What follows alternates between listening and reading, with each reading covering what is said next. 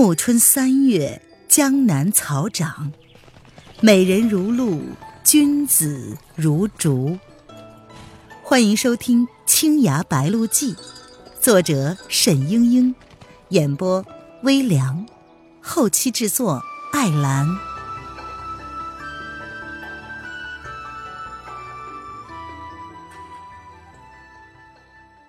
第四十二章。永远也不走。新月如眉，从东山爬起，山谷中的碧桃花和竹林抹上了淡淡的银灰，一切都不像是真实的。竹林里蜿蜒出了一条明澈的小溪，流露着悠悠的波光。小溪边，黄竹下。斜倚着一个盈盈冉冉的身影，白衣胜雪如春云出岫，秀发披拂若楚雨潇潇。看不清他的表情，只见溪流的浪花里摆动着两只小脚，似乎是在玩水。此情此景，看得沈轩几乎连呼吸都要失去了。他定住了脚步，悄悄的凝望着。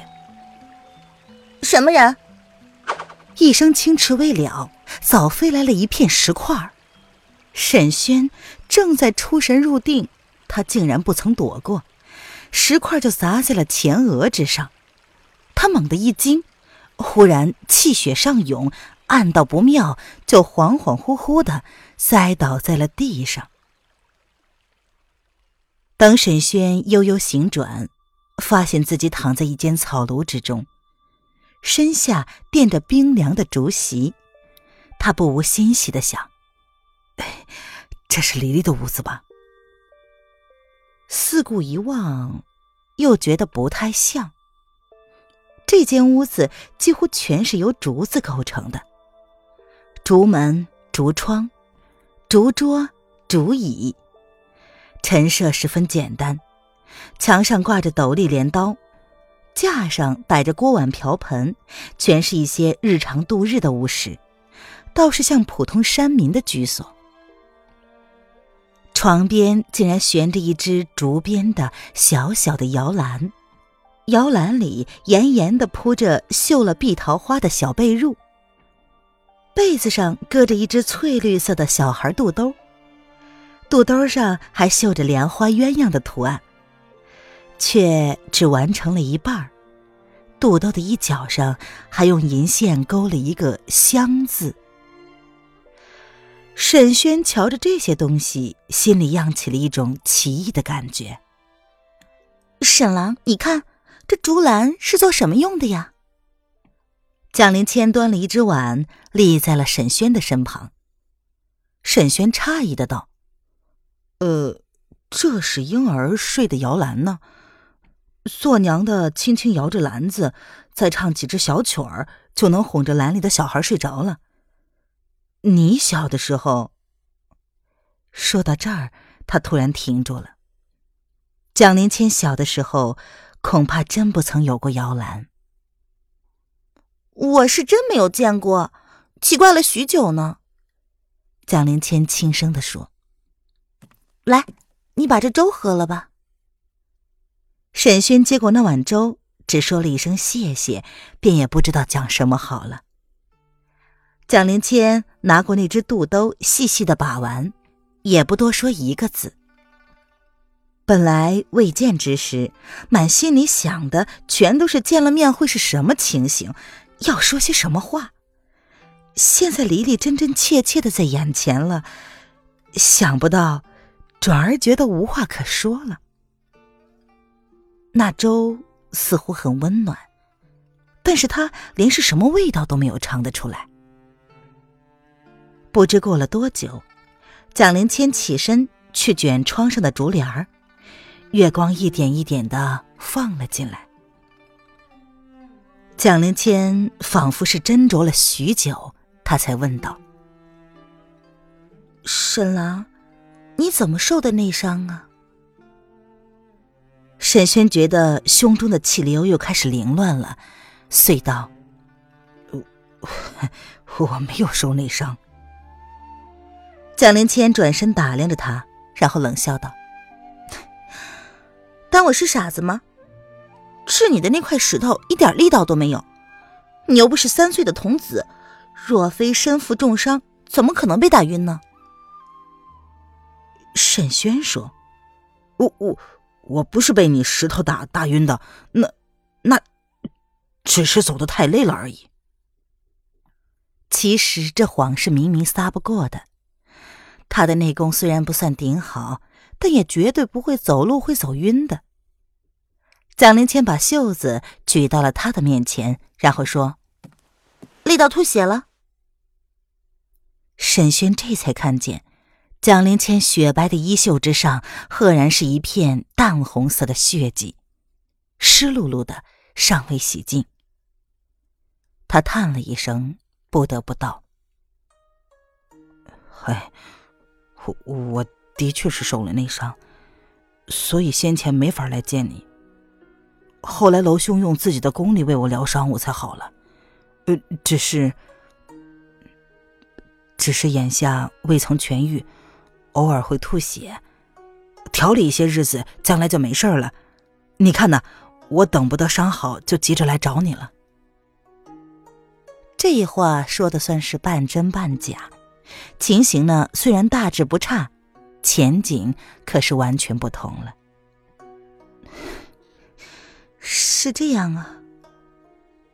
蒋灵谦微叹了一声，脸上露出了一个奇怪的笑容。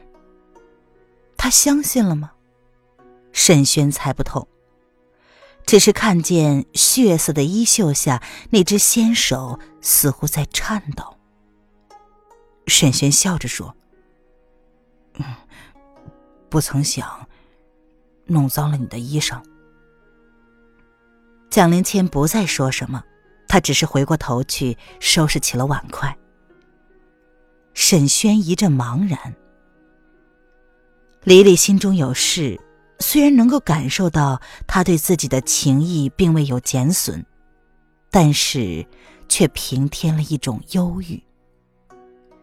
那时。他们在莫愁湖畔养伤，在黄梅山庄待敌，情形可完全是不一样的。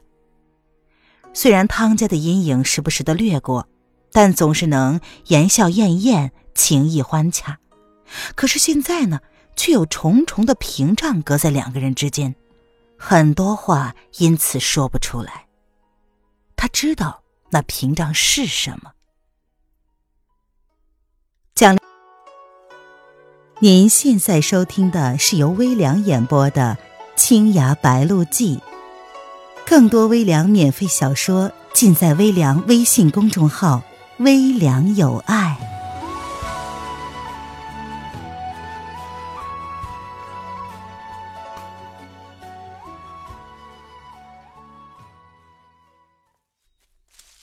蒋灵谦在掀开了竹帘进来的时候，沈轩忙道。呃，李李，我给你带来了解药。上次你在三岁宫吃的药，只能解一年的金盔银甲的毒。你把这个吃了，毒性就永远拔除了，不再发作了。蒋灵谦却不接那紫色的药丸，只是盯着沈轩的眼睛，半日方咦了一声，冷笑着道：“我说呢，原来你是为了这个才来跑一趟的。”他的话语里虽然冷淡，却还是掩饰不住有幽怨之意。沈轩不禁有些愕然，只得道：“黎黎，我不是为了解药而来的。那你是为何而来？我，我是来看看你。看见了吗？看见了。看见过了，就可以下山了。”呃沈轩愣住了，他不知道该说些什么。突然，他道：“黎黎，我真的是很想你。”蒋灵谦并不说话，只是盯着沈轩看，他的眼中一时警惕，一时慌乱，不知道在琢磨些什么。黎黎，沈轩试探着向蒋灵谦伸出手去。谁许你来的？谁许你说想我的？我我我错了。这东一榔头西一棒子的，沈轩已经不知道应该如何应对了。他只好道：“我我错了，我我以为你……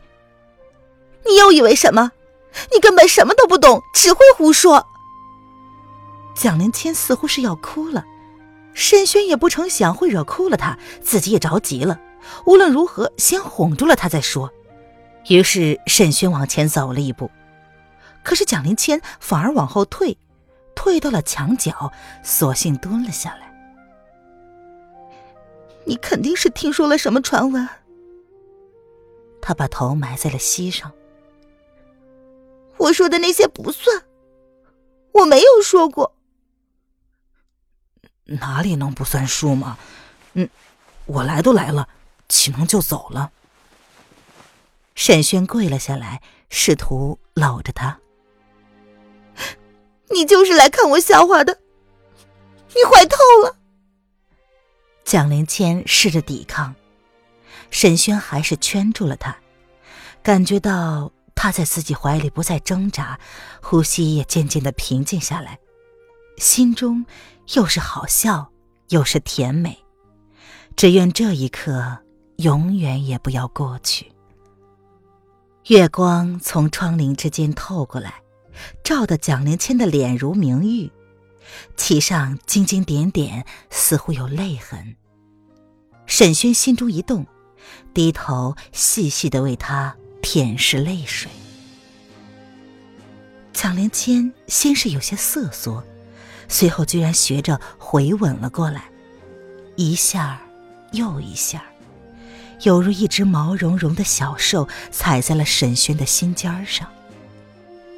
他被踩得心如擂鼓，索性找到了这只小兽的肉爪子，无休无止的吸吮起来。等沈轩稍微清醒过来的时候，发现蒋灵谦。仰面朝天，群山半退，肌肤绯红，而自己正附在他的身上。不成，我没有多少时日了，他以后总是要嫁人的。沈轩这样想着，竭力平静自己，挣扎着坐了起来。可是没等他起身，一双徐偶似的胳膊已然缠了上来，玛瑙闭环。光泽婉转，月光下有如芙蓉红泪。蒋灵谦才是什么都不懂，只知道抱紧他，挨着他，坚决不肯撒手。不许走！他气恼的说。沈轩心里叹了一声，便不再多想，索性将他横抱起来，一直走到床边，才轻轻的放下。蒋灵谦在沈轩的怀里微微发抖，不知道是因为冷还是因为害怕，他闭着眼睛一声不吭。其实沈轩同样是心如擂鼓，每一次亲吻，胸中腹中皆掠起了一阵山呼海啸。如此酝酿了许久，他终于鼓足了勇气，俯下身去，一时势必。蒋灵谦已经是半晕过去，沈轩翻身起来，只觉得喉头发甜，料是又要吐血了。那一枚紫色药丸被蒋灵谦扔在了桌上，沈轩过去拿了过来，趁蒋灵谦还在神魂迷乱之中，将药丸塞进了他的唇间，又给他盖了盖被子，自己才披着袍子出门。忍到溪边，才一口把鲜血吐了出来。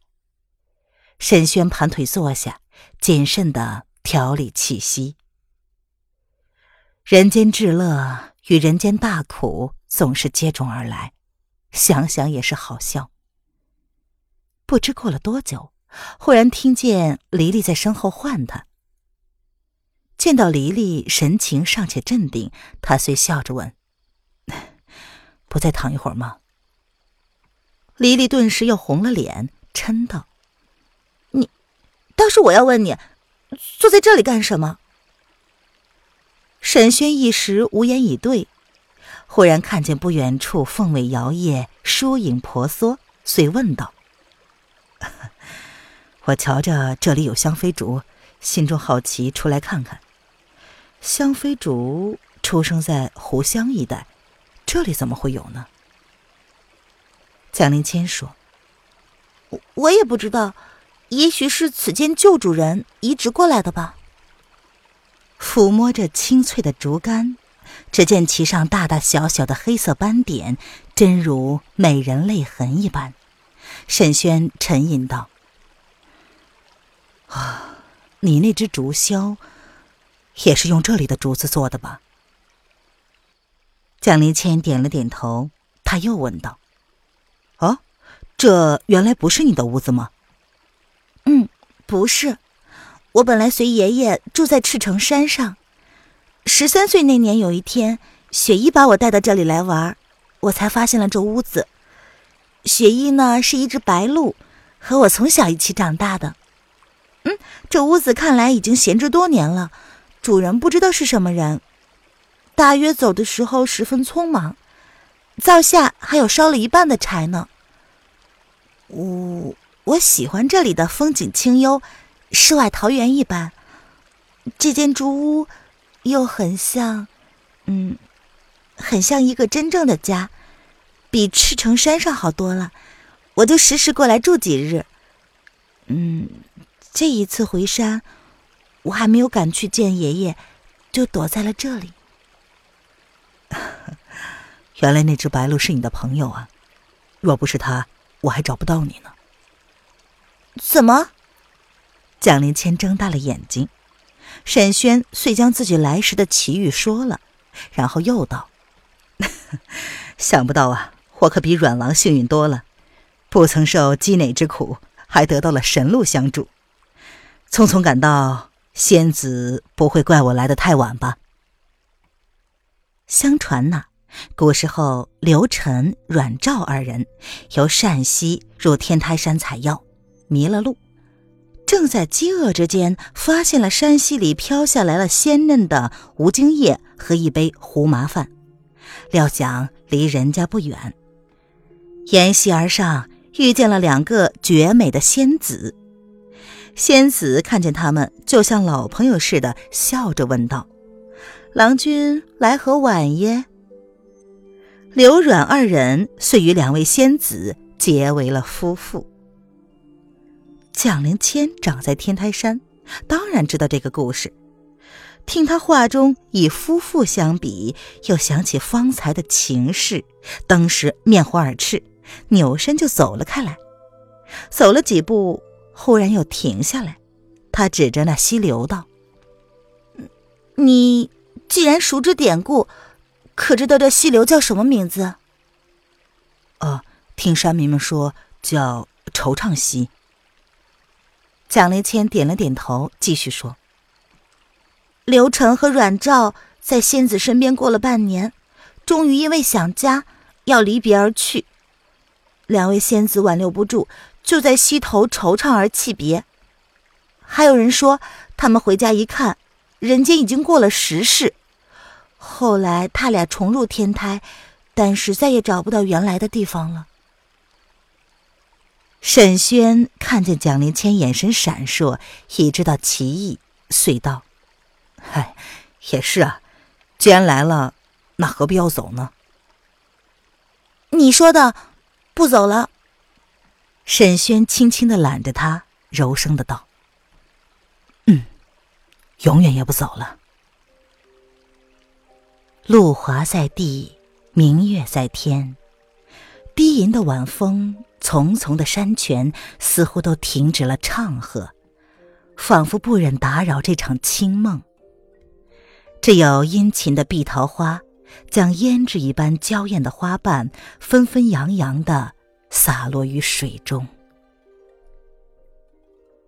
你，你真的什么也不管了？沈轩不太明白蒋灵谦的意思。但见他含笑的眼睛里，似乎是有一种难言的悲凉。被他握在掌心的那只手，也是冰凉的。沈轩想到，虽然自己对他许下了一生的相守，其实也仅有不到半年之期。难道他也感觉到了吗？不会的，他不知道。亲爱的听众朋友，本集播讲完毕，感谢您的收听。